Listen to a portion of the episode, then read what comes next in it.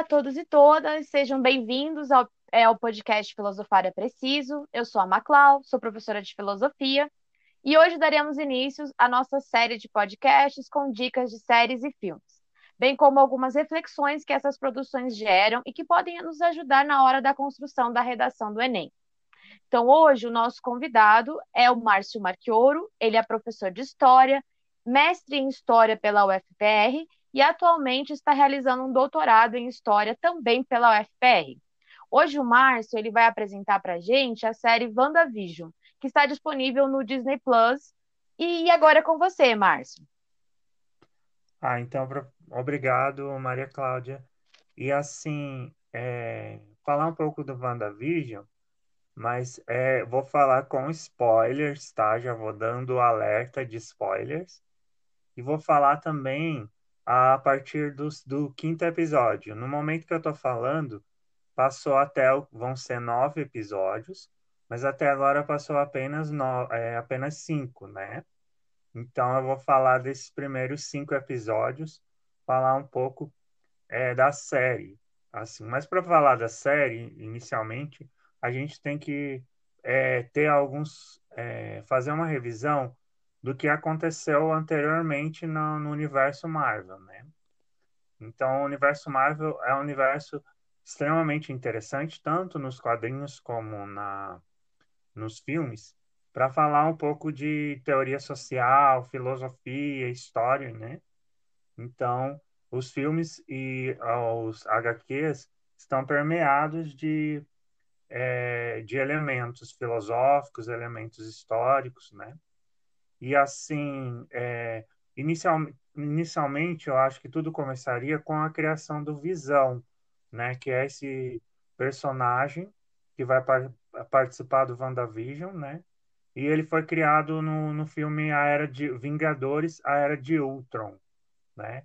E ali ele era, é, ele fazia parte do, do Ultron, só que no, é, os Vingadores conseguiram fazer ele como se fosse um contraponto a Ultron, que era o vilão do filme, né?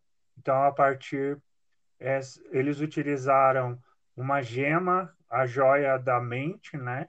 Que é, é muito explorado na Guerra, Guerra Infinito, Vingadores Guerra Infinito, né? Que é outro filme da série do, dos Vingadores, né? E o Visão vai, vai entrar para os Vingadores e vai auxiliar na derrota do, do Ultron, né? E assim, e durante o durante Vingadores a Era de Ultron, né? É a, a Hydra ela tá fazendo a Hydra é uma uma seita maléfica ligada assim, nos quadrinhos no início ela sempre ligada ao nazismo, mas tem alguns momentos que ela é ligada ao comunismo também, né? Muito nessa dualidade americana aí dos inimigos dos Estados Unidos. Primeiro os alemães, depois é, os russos, né? E assim, e o que vai acontecendo no, nos filmes, a Hydra é uma uma seita nazista e ela vai se infiltrando na na Shield, que é uma organização de espionagem americana que é responsável, inclusive, pela formação dos Vingadores. Então, dentro da Shield tem vários membros da Hydra que começam a corromper a Shield. E nesse momento a Shield está numa uma, num momento extremamente complicado, né, de corrupção dentro dela e que a Hydra conseguiu, digamos assim, utilizar seus tentáculos e, e é, se colocar dentro da Shield, né? E a parte a Hydra é, assim é, a, numa cidade so, chamada Sokovia, né? Que eles não dão mais detalhes sobre qual país que é e tal. Assim, eles têm um nome de origem eslava, né? Sokovia. É, e assim a Hydra está selecionando ali, está fazendo é, é, é, vários experimentos nazistas, né? Como os nazistas faziam experimentos com os seres humanos. E, e vários seres humanos foram utilizados, mas assim só dois sobreviveram a, a esses experimentos, né? é, que é a Wanda Maximov, né? E o irmão dela, que também que é chamado de Mercúrio no, nos quadrinhos, né? Que ele é justamente um, é, um ser modificado que tem a, ele é muito parecido com um Flash da DC, né? Que tem uma super velocidade. E o, o a partir disso é, é os dois são criados, né? Pela Hydra e, e então eles são utilizados contra os Vingadores inicialmente.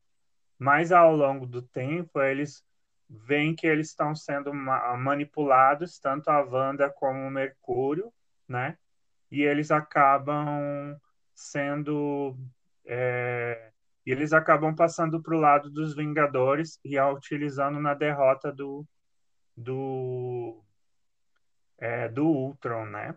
Assim a Wanda ela foi criada assim com poderes é, agora cada vez mais os poderes dela estão se manifestando assim mas são poderes telecinéticos e também são poderes ligados à manipulação das mentes né?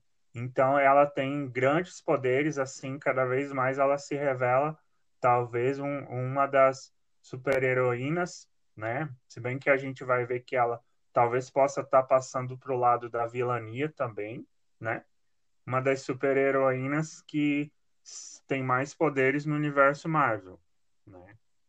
E aí agora a gente vai falar um pouco do estalo do Thanos, né? Então o Thanos ele pegou as joias do, do infinito, reuniu as seis. Uma da, dessas joias do infinito era a joia da mente, que foi retirada do, da cabeça do, do Visão, a, a, o Visão e a Wanda começaram a ter envolvimento, né? principalmente em Guerra Infinita, e quando acontece essa retirada, o Visão falece, né? Então ele, a joia da mente é que comanda, ele é um sintozoide, né? Ele é uma espécie de androide e a joia da mente é que faz ele funcionar, né? Como se fosse o motor dele. Então, a partir do momento que ele retira a joia da mente, né? Aí o, o, o Visão morre. E aí ela tem essa relação muito forte com a Wanda. Nos quadrinhos, a Wanda é chamada de Feiticeira Escarlate. Mas, por enquanto, ainda ela não está sendo chamada de Feiticeira Escarlate no universo Marvel. Tá? Então, é, a partir disso, a gente tem tanto o filme da Guerra Infinito como o Ultimato, né?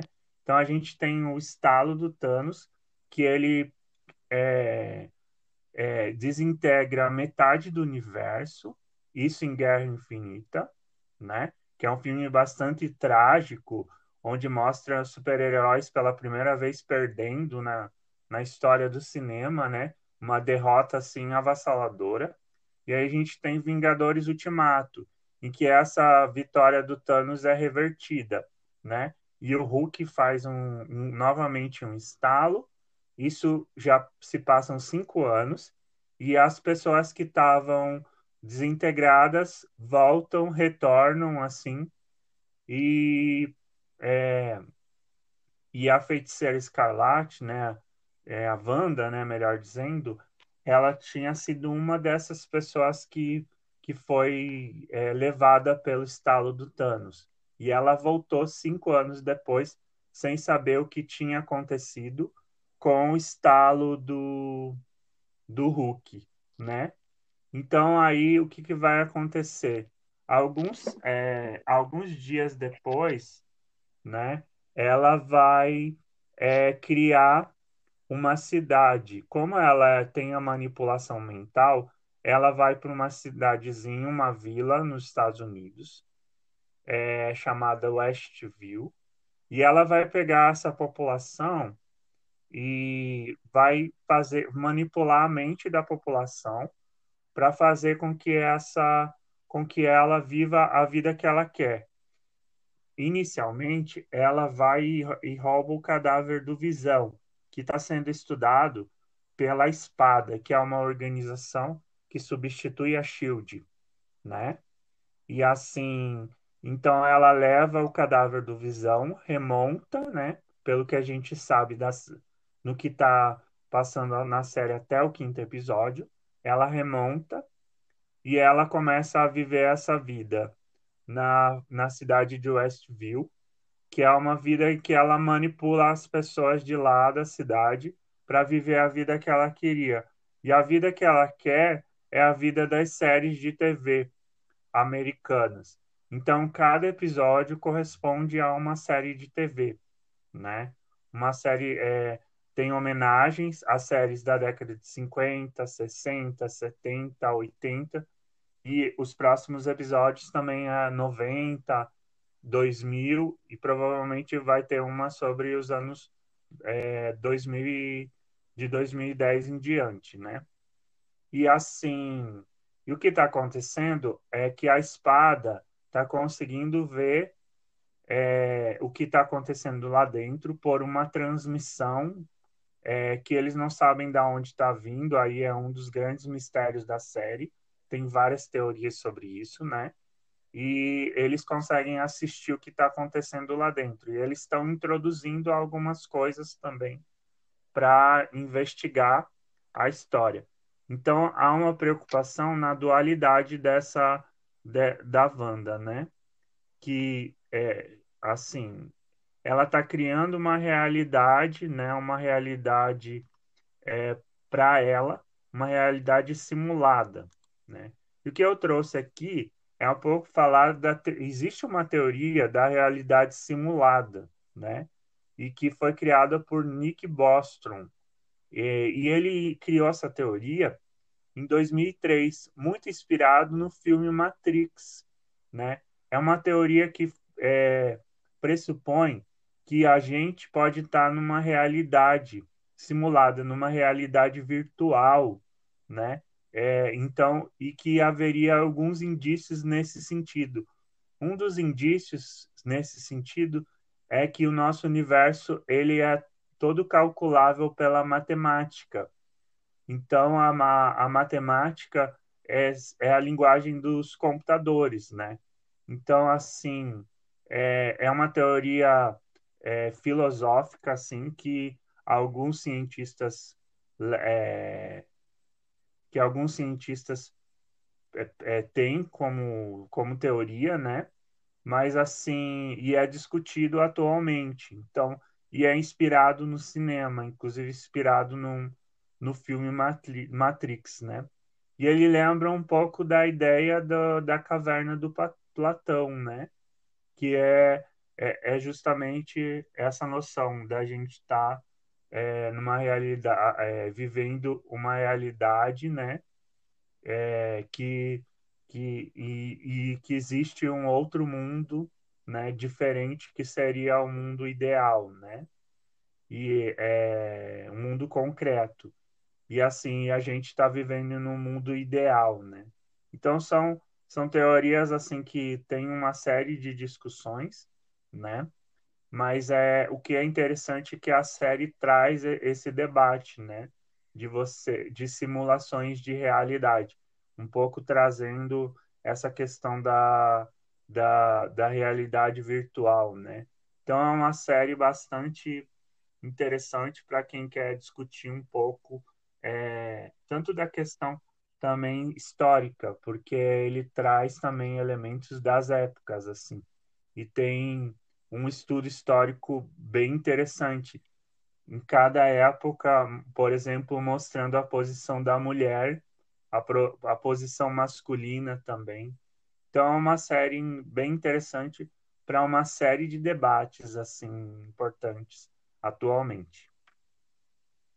Obrigada, Márcio. Então, olha só, pessoal, essa é uma série muito importante para a gente pensar aí alguns elementos que o professor Márcio trouxe para a gente, né? Então, a gente vê aí a, a questão de discussões em relação à questão de gênero, em relação à questão da teoria da realidade simulada. A gente pode pensar aí o mito da caverna, né?